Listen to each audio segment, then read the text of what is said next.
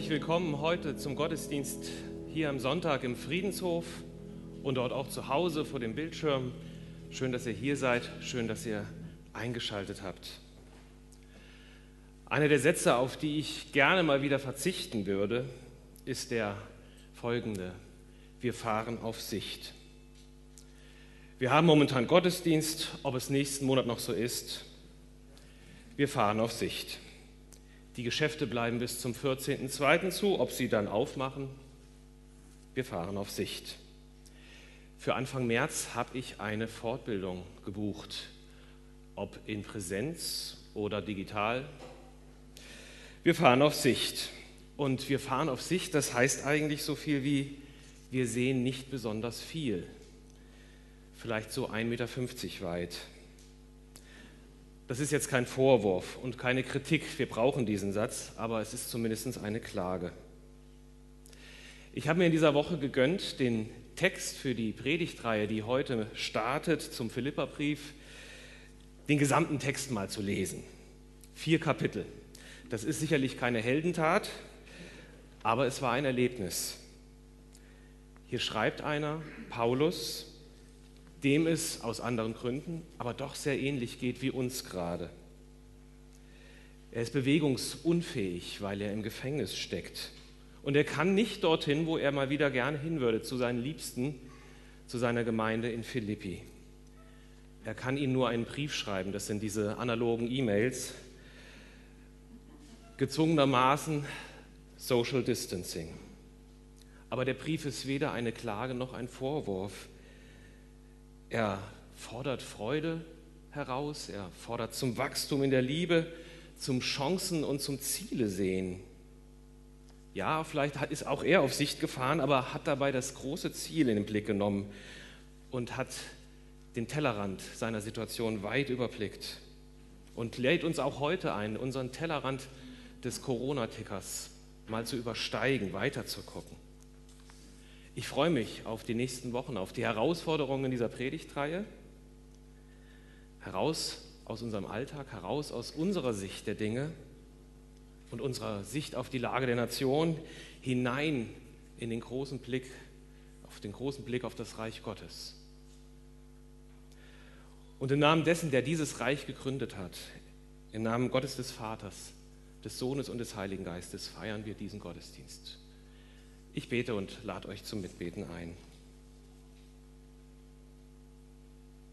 Herr unser Gott, es ist Sonntag und wir danken dir, dass wir hier und zu Hause zusammenkommen. Wir danken dir für deinen Geist, der die Schranken überwindet zwischen Menschen, zwischen räumlicher und zeitlicher Trennung, zwischen Konfessionen und Gruppierungen. Mach uns hier eins und auf der ganzen Welt als deine Kinder. Wir fühlen uns bedrängt und eingesperrt, gehemmt und gebremst, müde und dünnhäutig. Führ du uns in die Freiheit, stell unsere Füße auf weiten Raum, erneuere du Geist und Sinn, Glauben und Vertrauen. Segne diesen Gottesdienst. Amen. Ja, wir hören jetzt auf den Lobpreis und singen in unseren Gedanken, unseren Herzen mit.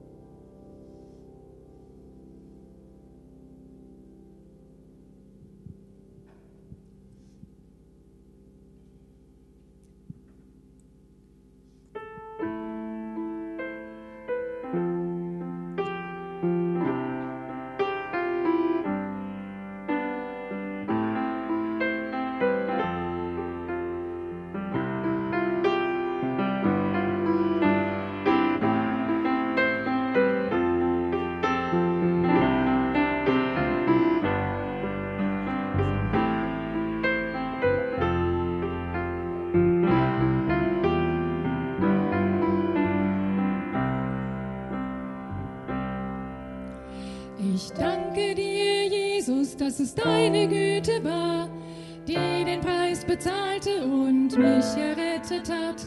Ich danke dir, Jesus, dass es deine Gnade war, die die Sünde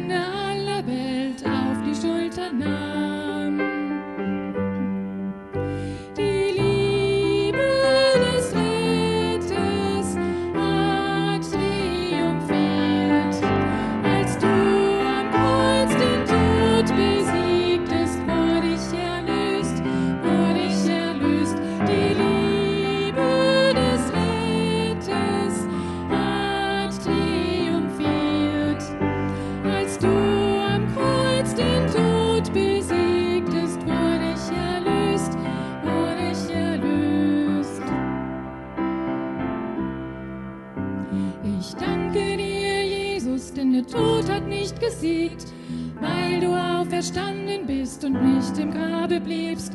Ich danke dir, Jesus, das, was du mir gibst, ein Leben für die Ewigkeit, weil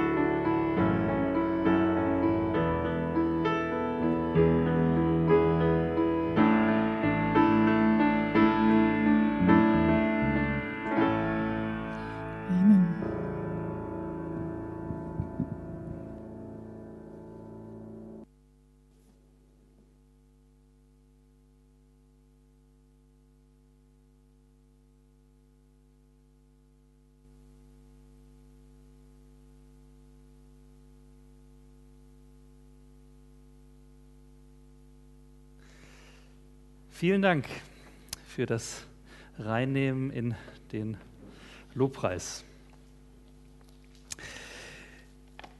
Ja, es wurde eben schon gesagt, äh, wir haben eine neue Predigtreihe zum Thema Ziele.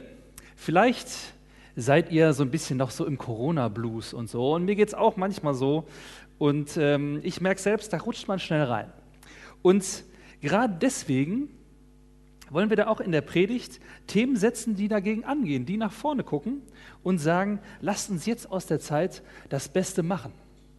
Und lasst uns jetzt durchstarten, wenn, wenn sich wieder Wege öffnen. Also ich predige da auch ein Stück mir selber und das ist gut. Die Pandemie hat unseren Alltag ziemlich durcheinander gewürfelt. Die gewohnten, liebgewordenen Aktivitäten sind plötzlich ausgesetzt. Und ähm, ja, und was von den alten Aktivitäten möchte ich eigentlich nach Corona wieder anfangen? Und wo sage ich, okay, das ist jetzt, das sind jetzt Dinge, die haben meine Woche irgendwie gefüllt, aber vielleicht sind sie mir gar nicht so wichtig. Was für Ziele hast du für dich persönlich? Und auch wir als Gemeinde sollten uns fragen, wollen wir nach Corona alles wieder so machen wie bisher oder wollen wir ja, Veränderungen machen? Veränderungen wagen, an die wir uns vorher nicht getraut hätten. Vielleicht ist es jetzt dran, sich Ziele zu setzen. Jetzt, bevor mich der Alltag wieder völlig überfährt. Möglicherweise haben Sie, hast du jetzt viel Zeit zu Hause verbracht im Homeoffice und ähm, ja, und vielleicht haben Sie gemerkt, dass es dran ist, an Ihrer Ehe zu arbeiten. Oder, oder die Erfahrung, dass du nicht jeden Tag unterwegs sein konntest und das jetzt auch gar nicht mehr möchtest, ständig unterwegs zu sein, sondern dir bewusst mehr Zeit nehmen möchtest für deine Kinder. Oder dass du in Zukunft mehr Sport machen möchtest. Oder tiefere Kontakte pflegen willst. Vielleicht konntest, konntest du dir auch selbst weniger aus dem Weg gehen warst mehr alleine, bist dir vielleicht selbst manchmal auf die Nerven gegangen und hast gemerkt, oh, ich müsste eigentlich an meinem Charakter auch ein bisschen, ein bisschen dran arbeiten. Und du bewunderst zum Beispiel Menschen, die sehr, sehr dankbar sind, eine große Dankbarkeit ausstrahlen und sagst, Mensch, das würde ich auch gerne mehr lernen. Oder dich hat Corona schulisch oder im Studium ziemlich ausgebremst oder auch beruflich und du möchtest nochmal richtig durchstarten und dir auch da Ziele setzen und sagen, ich möchte das jetzt anders angehen. Und klar, auch als Pastor und ja, oder auch einfach als Christ und als Teil der Gemeinde frage ich mich, wer in Kassel hat uns in der Zeit, wo wir hier keine Veranstaltungen machen konnten oder nur wenig, wer hat uns da in Kassel eigentlich vermisst und warum? Oder haben wir nur so ein frommes Programm aufrechterhalten, das für die Leute in der Stadt gar nicht so attraktiv ist? Also, man kann sich viele Veränderungen wünschen. Aber oft bleibt es eben beim Wunsch. Wenn man es nicht konkret werden lässt und sagt, okay, da und da, da möchte ich dran gehen. Oft trauen wir uns nicht, in diesen Dingen konkret zu werden. Aber wie sagt man, wer im Herbst ernten will, der muss im Frühjahr was säen. Wir sind jetzt bald im Frühjahr. Oder, wie es äh, ein alter Philosoph gesagt hat, Epiktet, nur wer sein Ziel kennt, findet seinen Weg. Also Menschen, die was erreicht haben, die haben sich häufig sehr viele Ziele gesetzt und die hatten die Gabe, sich fokussieren zu können. Vielleicht kennen Sie, vielleicht kennst du solche Menschen, die das können. Denn du kommst nicht an den Schokopudding, wenn du dir immer tausend Sachen gleichzeitig wünschst, dann fehlt dir die Durchschlagskraft und dann hast du am Ende nichts, wenn man tausend Sachen gleichzeitig möchte. Dazu passt natürlich das Schokopudding-Experiment. Ja, vielleicht ähm, kann man zu Hause auch gut ausprobieren. Ah, das ist äh, wie wenn man hier so. Ich habe nur einen dabei, also tut mir leid. So, also wenn man jetzt hier so die stumpfe Seite nimmt, dann äh, passiert da nicht viel. Oh. Jetzt probieren wir es mal andersrum hier. Wenn man jetzt äh, sich aber fokussiert und sagt, okay, und das ist mein Ziel und darauf kommt es mir an, ja, dann. Oh, jetzt ein bisschen eingestoßen haben wir jetzt. Also es ist schon offen. Hier, bitteschön. Also dann.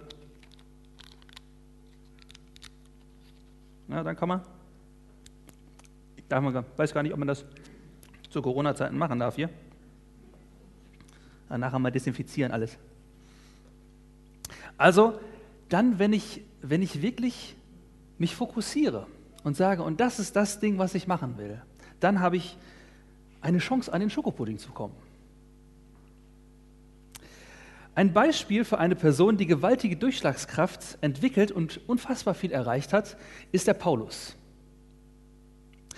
Und ohne ihn wäre die Verbreitung der christlichen Botschaft in der, damals, in der ganzen damals bekannten Welt gar nicht möglich gewesen. Selbst seine größten Kritiker müssen, müssen zugestehen, dass er unheimlich viel geschafft hat und dass seine Wirksamkeit bis heute riesig ist. Und das Schönste ist, dass wir von ihm sehr viele schriftliche Zeugnisse haben und auch jede Menge Persönliches. Und wir können ihm dabei auf die Finger gucken und auch ins Herz schauen, wie er das gemacht hat. Herausfragend finde ich dabei den Philipperbrief, du hast ihn schon gelesen. Und ähm, bevor wir uns in unserer Predigtreihe Zielsicher, habe ich es mal genannt, die Frage stellen, was Paulus Ziel genau ist und was er als essentiell wichtig findet für, für sein Leben und auch für unser Leben, soll es heute erstmal darum gehen, warum es sich überhaupt lohnt, sich Ziele zu setzen.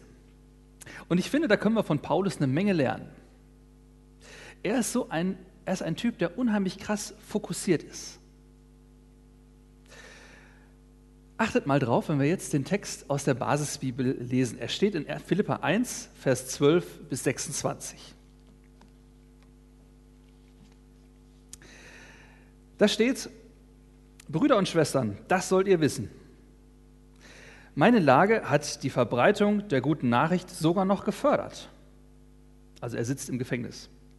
Allen Leuten im Palast des anderen hier ist nämlich bewusst geworden, ich bin deswegen in Haft, weil ich zu Christus gehöre. Und Friede, Brüder und Schwestern, die, ich zum Herrn, die zum Herrn gehören, wie ich, haben durch meine Haft Zuversicht gewonnen. Sie wagen jetzt viel mehr und verkünden die Botschaft ohne Furcht. Einige verkünden Christus wohl aus Neid und Streitsucht, aber bei anderen geschieht es durchaus mit gutem Willen. Sie tun es aus Liebe, denn sie wissen, dass es mein Auftrag ist, vor Gericht die gute Nachricht zu verteidigen. Die anderen aber, die Christus aus Eigennutz verkünden, meinen es nicht ehrlich. Sie wollen es mir in meiner Gefangenschaft noch schwerer machen. Was soll's? Ob, mir, ob mit Hintergedanken oder aufrichtig, die Hauptsache ist doch, dass Christus verkündet wird. Und darüber freue ich mich. Auch in Zukunft werde ich Grund zur Freude haben, denn ich weiß, alles, was ich jetzt durchmache, wird zuletzt zu meiner Rettung führen. Darin unterstützen mich eure Gebete und der Geist, durch den Jesus Christus mir beisteht. Ja, es ist meine feste Erwartung und Hoffnung, dass ich mich nie lächerlich mache. Im Gegenteil, durch das, was mit mir geschieht, soll Christus in aller Öffentlichkeit verherrlicht werden. Dies galt schon immer und es gilt auch jetzt. Und es gilt, ob ich nun am Leben bleibe oder sterbe. Denn für mich ist Christus das Leben. Und deshalb ist sogar das Sterben für mich ein Gewinn. Andererseits gilt für mich, wenn ich am Leben bleibe, kann mein Werk weiter Ertrag bringen.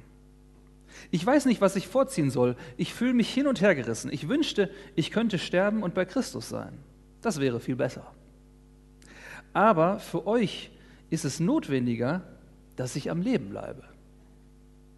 Des, deshalb bin ich überzeugt, ja, ich weiß, ich werde am Leben und euch allen erhalten bleiben. So kann ich dazu beitragen, dass euer Glaube Fortschritte macht und ihr immer mehr Freude daran findet. Ich werde noch viel mehr Grund geben, euch noch viel mehr Grund geben, auf Jesus Christus stolz zu sein, dann, wenn ich wieder bei euch bin. Ich finde ein krasser Typ, der Paulus. Und ich möchte jetzt mal fünf Dinge aufzeigen, die die Frage beantworten, warum es lohnt, sich mit seinen Zielen auseinanderzusetzen. Vier davon würden auch in die aktuelle Management- oder äh, Lebensberatungsliteratur äh, passen. Und der fünfte Aspekt ist aber speziell mit seinem Glauben verknüpft. Und den ersten Grund, den hatten wir eigentlich schon, sich Ziele zu setzen, das macht fokussierter. Paulus kennt offensichtlich nur Volldampf. Also was er macht, das macht er volle Pulle, voll fokussiert. Er will das Evangelium von Jesus verbreiten, unter die Leute bringen und das ist sein Ding.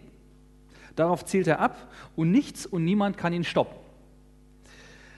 Den Machthabern gefällt das nicht, weil der Kaiser sich lieber selbst als Gott verehren lässt. Und wenn dann jemand kommt und sagt, nee, nee, also äh, Jesus, auf den kommt es an und durch den kommt ihr zu Gott, das gefällt den Machthabern nicht. Und Paulus sagt, was soll's, sperrt mich halt ein, aber und dann heißt es hier, meine Lage hat die Verbreitung der guten Nachricht sogar noch gefördert. Da, wo er ist, macht er einfach weiter. Da kennt er gar nichts.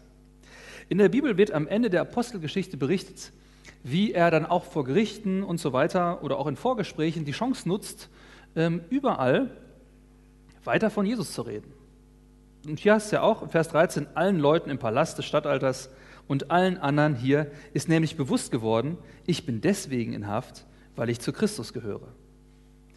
Und das bringt Aufsehen. Er lässt sich durch nichts ablenken, ordnet diesem Ziel alles unter. Und manchmal denke ich, boah, was könnten wir auch als, als Gemeinden in dieser Stadt machen, wenn wir ein bisschen mehr von diesem Spirit hätten, den, den der Paulus da hat. Und ich freue mich, dass uns Corona dazu gebracht hat, mit unseren Gottesdiensten mehr in die Öffentlichkeit zu gehen. Jetzt übers Netz oder auch draußen auf dem Lutherplatz. Soll doch jeder wissen, was hier passiert. Soll doch jeder hören, dass wir Jesus lieb haben. Ein klares Ziel bringt Durchschlagskraft. Das Zweite, sich Ziele zu setzen, macht nicht nur fokussierter, sondern auch fescher. Andere sehen, was Paulus tut und es zieht sie an. Es ist, es ist attraktiv, was er macht und er ermutigt sie. Da steht in Vers 14, viele Brüder und Schwestern, die wie ich zum Herrn gehören, haben durch meine Haft Zuversicht gewonnen. Sie wagen jetzt viel mehr und verkünden die Botschaft ohne Furcht. Ich glaube, Menschen suchen nach Orientierung und suchen danach, ja, zu, zu schauen, was ist, was ist dran, was ist zu tun. Jetzt vielleicht noch mehr als sonst. Und wenn dann einer aufsteht und sagt, und das ist mein Plan, und das ist mein Ziel, und das dann auch tatsächlich umsetzt, dann ist das, dann ist das was Attraktives. Und das gibt es im Guten, aber es gibt es auch im Schlechten. Und im Guten kann das sein, einer fängt an, Sport zu machen und steht dann tatsächlich regelmäßig früher auf, um eines Tages den Halbmarathon zu schaffen als Ziel. Und plötzlich sagen andere, wow, Respekt, ich müsste ja eigentlich auch mal ein bisschen mehr Sport machen. Oder manche Studenten lernen am besten in der Bibliothek, weil sie da Vorbilder haben, die das dann auch immer so machen. Die dann auch zu der Zeit lernen und weiß, okay, jetzt muss ich auch lernen. Wenn du dir ein gutes Ziel setzt, wenn sie sich ein gutes Ziel setzen und es, und es anpacken, dann wird es auch gute Auswirkungen auf dein Umfeld haben weil es, es attraktiv ist, fescher. Wenn du dir zum Beispiel heute vornimmst und beginnst, regelmäßig deine Ehe zu pflegen, dann werden sich vielleicht eines Tages deine Kinder daran erinnern und sich ein Beispiel daran nehmen. Oder auch in deiner Mitarbeit hier bist du ein Vorbild. Also klare Ziele machen fescher. Dritte Sache, Ziele setzen macht freier. Ich stelle mir vor, wie Paulus Gemeinden gründet und äh, dann nach Jahren wieder dahin kommt und ähm, dann sich so Leitungsstrukturen gebildet haben und äh, ja, er dann auch, dann, wenn er wiederkommt, dann manchmal Tage, Wochen oder auch Monate die Arbeit wieder in Gang bringt, Missstände anspricht, motiviert. Und ich kann mir vorstellen, dass das für die Leute, die dann da das Ruder übernommen haben und sich da als Leiterinnen und Leiter hervorgetan haben, vielleicht gar nicht so einfach ist. Wenn da einer reinkommt und ähm, plötzlich die Sache an sich reißt. Und dass sie sich dann selbst beiseite gedrängt fühlen. Und offensichtlich gab es auch in, den, in der ersten Gemeinde hier Stress mit Mitarbeitenden, gab es Eitelkeit, da gab es verletzten Stolz. Menschen, da waren Menschen, die predigten, die Musik machten, nur um zu zeigen, dass sie es besser können. Und ich finde es schön, dass der Paulus mit seiner Fokussierung auf sein Ziel auf die Sache schaut und sagen kann, was soll's? Ob mit Hintergedanken oder aufrichtig, die Hauptsache ist doch, dass Christus verkündigt wird. Vers 18. Das passiert. Und sein Ziel macht also den Paulus innerlich freier. Es ist ihm egal, was andere sagen oder was die Motivation ist von anderen, sondern ihm geht es um die Sache. Das ist ihm wichtig. Er kann von sich selber wegsehen. Wie viel Konkurrenzdenken gibt es häufig unter, ja, zwischen Gemeinden, gibt es häufig zwischen Mitarbeitern, gibt es häufig auf der Arbeit, vielleicht auch in der Familie. Dass man sagt, oh, da läuft es aber besser als bei dem, oder die Gemeinde ist aber erfolgreicher als unsere. Letztlich ist doch das entscheidend, was hinten rauskommt. Und ein klares Ziel hilft, sich darauf zu besinnen, worum es eigentlich geht. Vierte Sache, Ziele setzen macht fester. Ich finde es unfassbar, was Paulus dann schreibt in Vers 23 und 24. Seine ganzen Reisen, seine Gemeindegründung, sein, sein ganze, sein, sein, den ganzen Dienst, den er macht, den, den Aufwand, den er treibt, seine Gefangenschaft haben ihn offensichtlich ein Stück müde gemacht. Und wahrscheinlich ist er auch schon ein Stückchen älter und er schreibt es ganz offen. Da schreibt er in Vers 23, ich fühle mich hin und her gerissen. Ich wünschte, ich könnte sterben und bei Christus sein. Das wäre sehr viel besser. Und mich berührt das, was der da sagt. Dass er, dass er uns hier so sein Herz öffnet und da ganz offen von spricht. Er scheint so ein Stückchen ja, müde zu sein, lebensmüde. Und er sitzt da im Gefängnis und auf ihn könnte die Todesstrafe zukommen. Und, und er weiß das. Er hat ein Stück abgeschlossen. Er weiß aber auch, wo er hingeht. Er weiß, dass er zu Jesus geht und für ihn scheint diese Situation jetzt gar nicht so schlimm zu sein. Ja, er freut sich sogar drauf. Also ich finde es unfassbar, wenn er das hier schreibt. Ob ich nun am Leben bleibe oder sterbe, egal. Denn für mich ist Christus das Leben. Und deshalb ist sogar das Sterben für mich ein Gewinn. Ich finde das unfassbar, was er da schreibt. Aber sein klares Ziel macht ihn auch in dieser Situation, in seiner Müdigkeit wieder fester. So wie Menschen, die in Kriegsgefangenschaft waren, wie man das, wenn man das hört, wie man, dass die ein Ziel hatten und sagten, ich möchte meine Familie wiedersehen.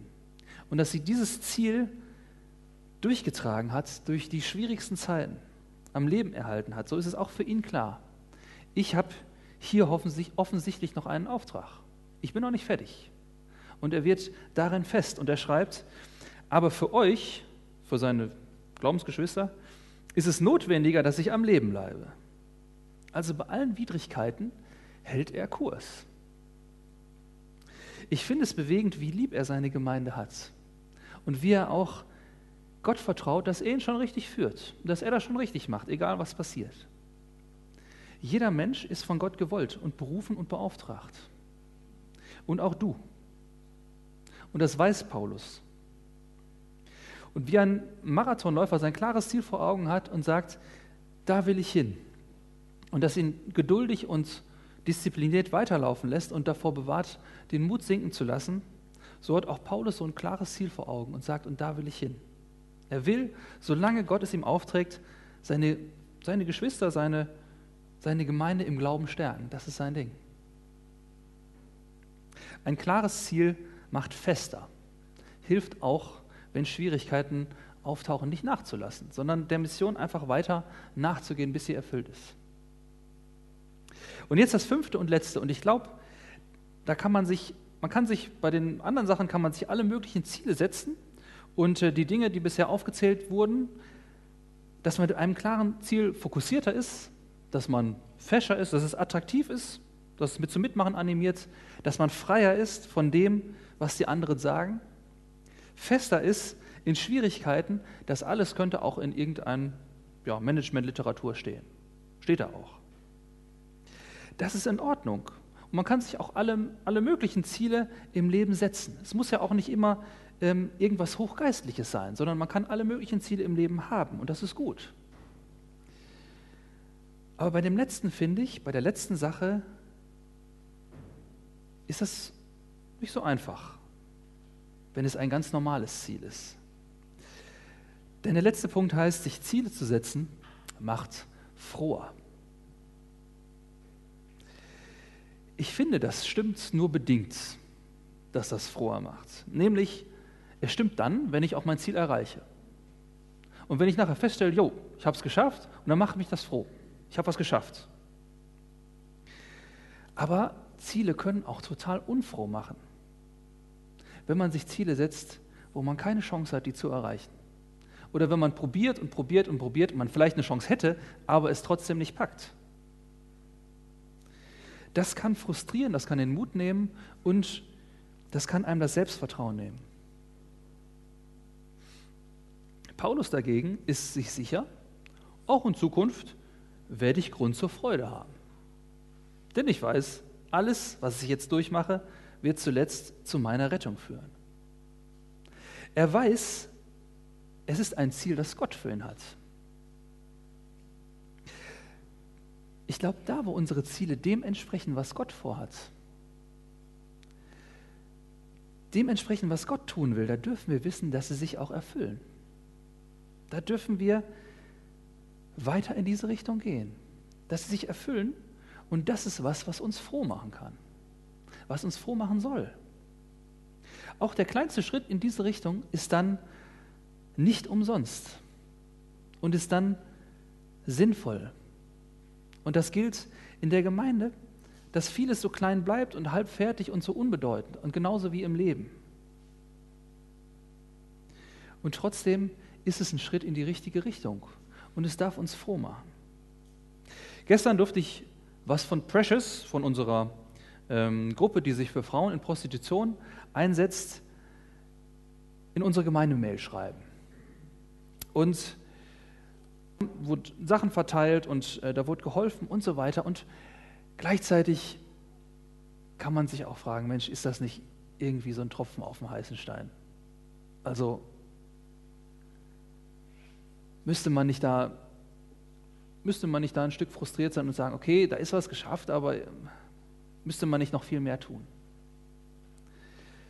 Wir können die Welt nicht retten, aber das ist auch gar nicht unsere Aufgabe, sondern das muss Jesus machen, diese Welt retten. Und das macht er auch. Und er kommt zu seinem Ziel. Und deshalb ist sich Paulus sicher, auch in Zukunft werde ich Grund zur Freude haben. Kein, kein Besuch, kein Mülleimer rausbringen, kein, keine kleine Geste ist vergeblich, weil Gott das Ganze zu einem guten Ziel führt. Und deswegen kann auch das, soll auch das froh machen.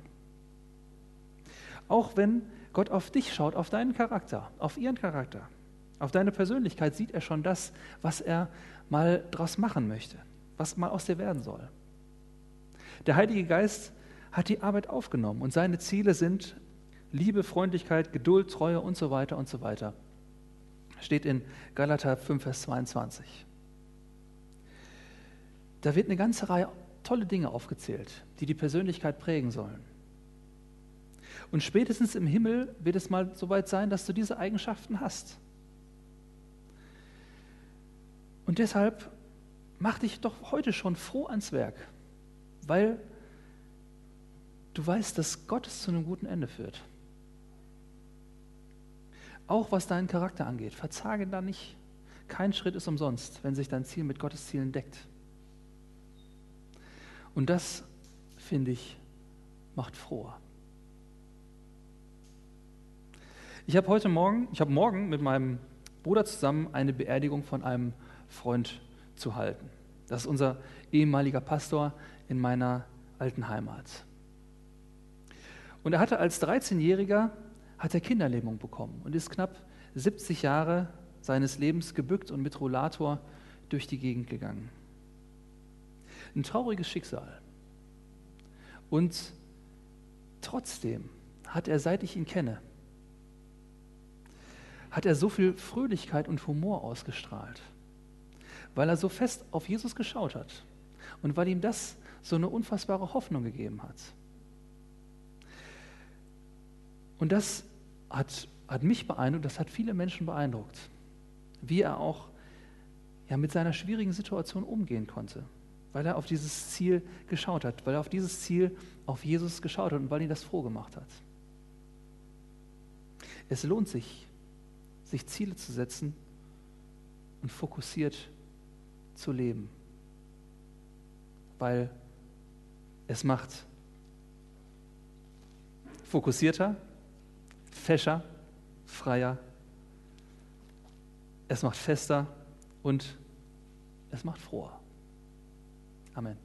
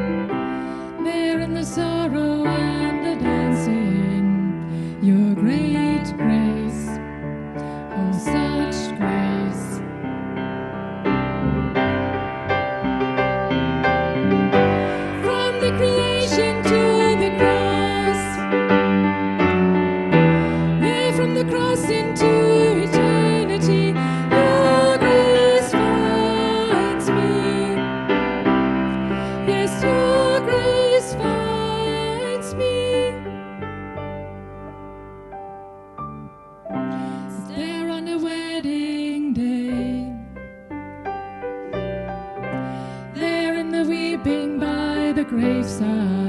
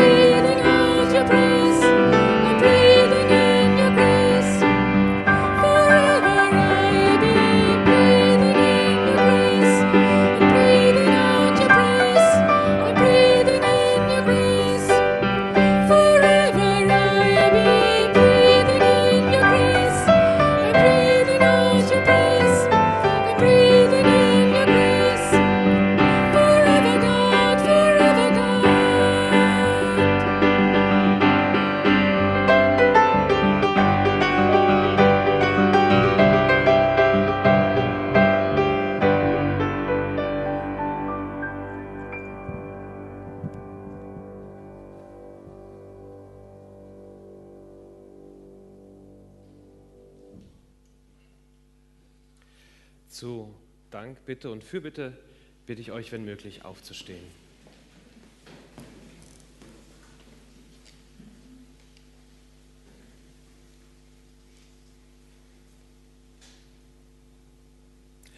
Herr unser Gott, es fällt uns schwer zu glauben, wie du aus all dem, was wir gerade an Bedrängung erleben, Segen machen kannst.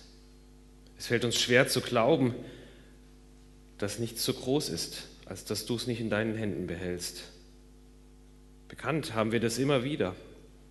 Und doch sind wir müde von den vielen Unmöglichkeiten in unserem Alltag. Wir bitten dich schlicht um Glauben. Glauben an deine Größe.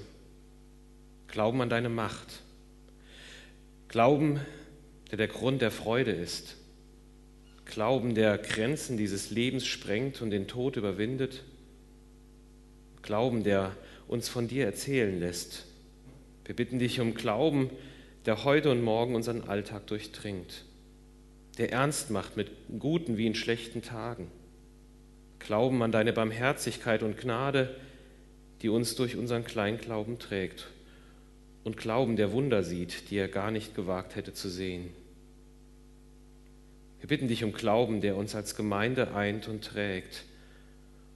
Und wir bitten dich, dass daraus Ziele entstehen, Ziele für unser Leben, Ziele, die uns fokussieren, Ziele, die uns neu ausrichten und Ziele, die uns bis in den Himmel tragen, in die Rettung, die du uns schenkst. Ich bitte dich für unseren engen Blick, dass wir über unsere Not und unseren Frust hinausschauen auf die, die schon vor Corona gelitten haben und weiter leiden, auch wenn sie es nicht in unseren Nachrichten schaffen. Wir bitten dich um Gerechtigkeit für die Länder, gerade im Süden dieses Planeten, die keinen Zugang zu Verträgen für Impfstoff haben, weil ihnen schlicht das Geld dazu fehlt. Wir bitten dich, dass wir reichen Länder ernst machen und teilen lernen. Wir bitten dich für alle Kriegs- und Glaubensflüchtlinge, die auf ihrem Weg auf Ablehnung stoßen. Wir bitten dich für die, die in diesem Land geflohen sind und Asylbewerber sind, die auf Anerkennung warten und nicht weiter wissen, weil sie in diesem System feststecken. Wir bitten dich für die, die auf den Straßen gerade sterben, weil sie kein Dach über den Kopf haben und erfrieren. Wir bitten dich für die Kinder, die gerade jeden Anschluss an ihre Freunde und an den Unterricht verlieren und die Eltern, die es nicht schaffen zu helfen.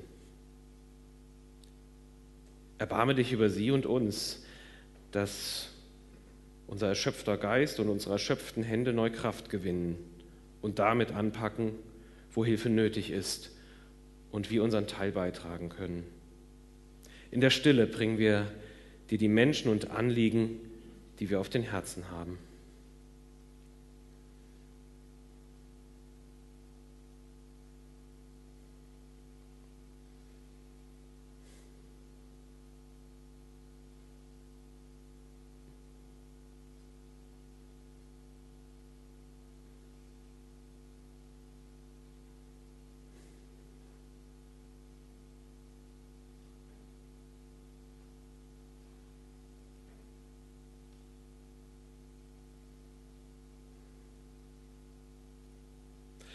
Und gemeinsam bitten wir, wie du uns gelehrt hast, Vater unser im Himmel, geheiligt werde dein Name, dein Reich komme, dein Wille geschehe, wie im Himmel, so auf Erden.